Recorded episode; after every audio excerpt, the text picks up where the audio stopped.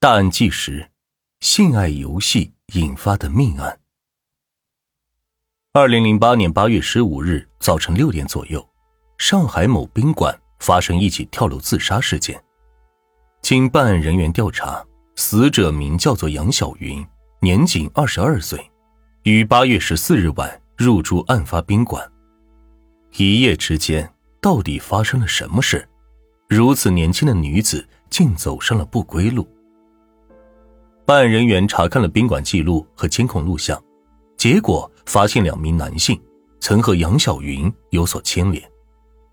当晚的时间线如下：八月十四日晚上十点左右，杨晓云和一名男性登记开房；八月十五日零点二十五分，另外一名男子进入房间；七分钟后，两名男性一起离开了房间；零点四十四分，第二名男性。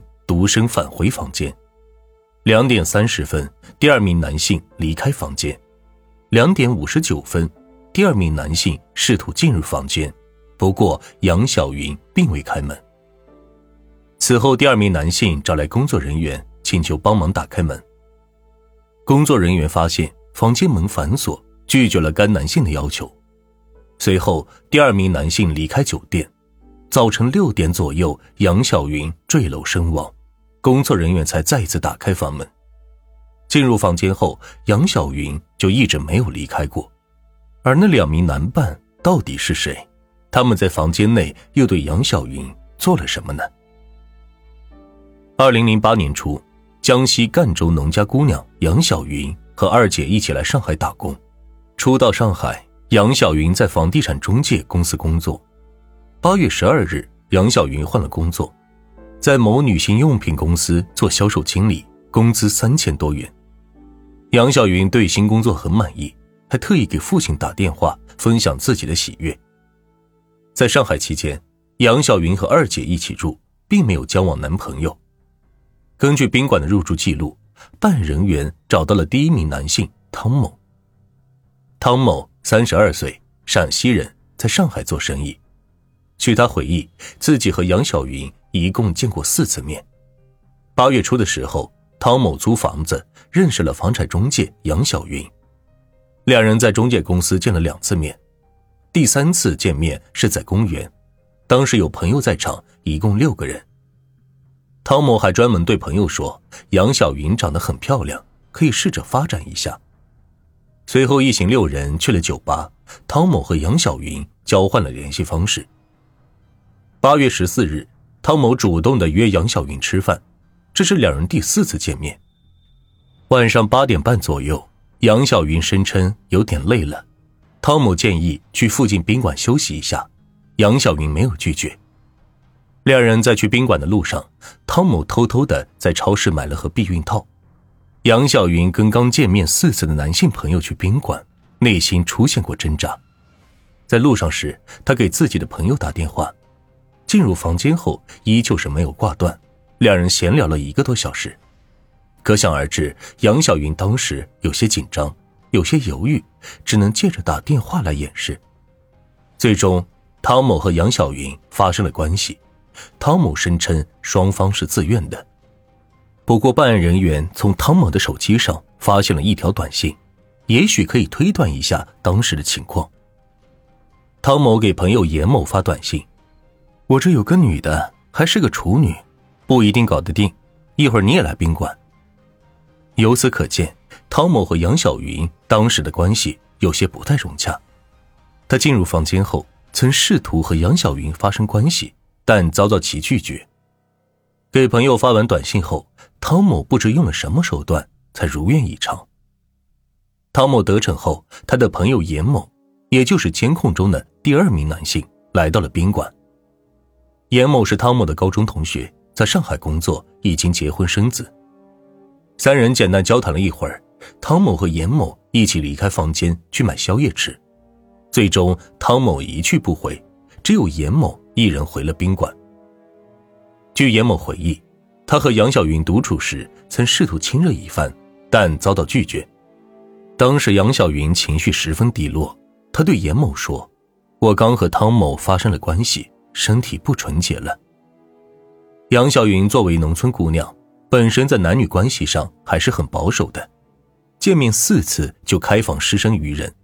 恢复理智后，她感到十分后悔。此后，杨晓云努力平复了一下心情，让严某赶紧离开房间。严某没有得手，内心十分不甘，他担心出了房门就再也进不来了，于是将杨晓云的包和房卡顺走了。严某在走廊里徘徊了一段时间，试图再次进入房间，却发现杨晓云已经将房门反锁。严某叫来工作人员后，让其帮忙开门，却遭到拒绝。没有办法，严某只好离开了宾馆。走之前，严某将杨晓云的包交给前台，并从中拿走了两百元。折腾了半天，啥事都没做，这两百元钱就当是车费和夜宵钱了。严某可不想做亏本买卖。离开宾馆后，严某在某酒吧和汤某会合，汤某还纳闷的问。哎，你这怎么没在那过夜呢？得知严某寻欢失败后，汤某嘲讽道：“哼，一定是你太粗暴了。”汤某之所以有事叫上朋友严某，皆因二人之间有过约定。汤某直言不讳的解释道：“二人经常互相介绍女人，严某和女人发生关系后也会叫他一起。这对于他俩来说，不过是一场成人之间的性爱游戏，逢场作戏罢了。”汤某和严某经验丰富，将感情视为游戏，却没想到因此害死了杨小云。作为一个二十二岁的年轻姑娘，杨小云刚到大城市不久，自然对爱情有着渴望。汤某这样的三十岁的成功男人，对杨晓云有着不小的吸引力。杨晓云没有男友，而且还是处子之身，可见其对男女关系的观念十分传统。如此单纯的姑娘根本经不住成熟男人的忽悠，没有深入了解就被汤某带到了宾馆。杨晓云将汤某视为男友，内心经过一番挣扎才委身于他。然而，杨晓云还没有来得及品尝恋爱的甜蜜，就遭受打击。没想到汤某只是逢场作戏，竟然将她介绍给他人。刚付出一片真心，却发现。深陷两个情场老手的性爱游戏之中，如此大的落差，杨晓云内心的煎熬痛苦可想而知。最终，杨晓云承受不住如此大的打击，选择自杀来结束痛苦。此案中，汤某和严某并未使用强迫手段侵害杨晓云，并没构成刑事犯罪。不过，二人的行为在一定程度上伤害了杨晓云的心理。侵害了女孩的人身权，而且严某明知杨晓云情绪糟糕，可能引发严重后果，却并未向宾馆透露此情况，存在过错。最终经法院审判，严某赔偿杨晓云家属二点四九万元，汤某赔偿一万元，案发酒店赔偿三万元。在大城市中，还有很多像杨晓云一样的姑娘，她们渴望融入大城市浪漫的生活中。又受困于传统观念，内心出现一定程度的迷失。当这些纯真的姑娘遇到汤某这样的情场老手，很难全身而退。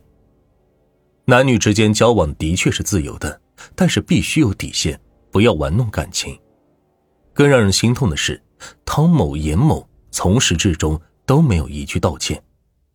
整件事对于他们来说，只是一场性爱游戏罢了。